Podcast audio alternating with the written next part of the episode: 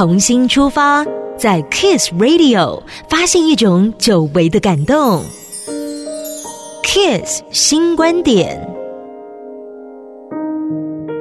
跨入新的一年，很多人会立下新年新希望，给自己一些目标和期许，展望全新的开始，能过得更加充实。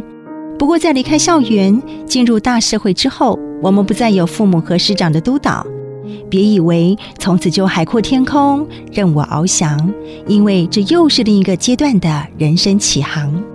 想让生活过得顺畅，生命活得更有意义，我们必须终身学习。终身学习的场所和管道很多，譬如社区大学或其他非面授的网络教学等等。除非是为了学习某种实用的技能，不然抄写经典或您喜爱的文学作品。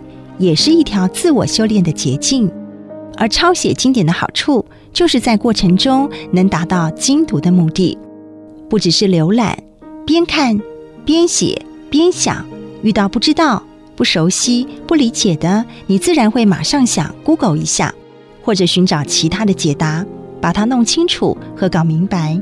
也因为如此，你对书中阐述的道理和内容，反而能理解得更透彻。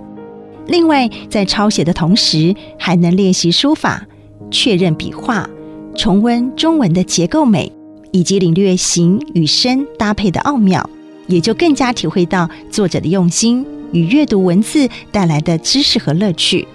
而一本或一部值得抄写的经典，内容长度从几十万字到几百万字不等，不必心急赶着抄写完毕，重要的是每天不中断。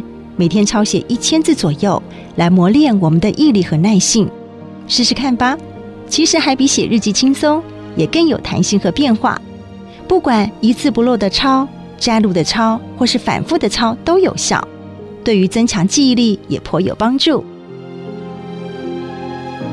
想要收藏更多资深媒体人卢子卢智楚的 Kiss 新观点，请搜寻 Kiss Club。以时光淬炼的卢氏哲学，带您细细品味。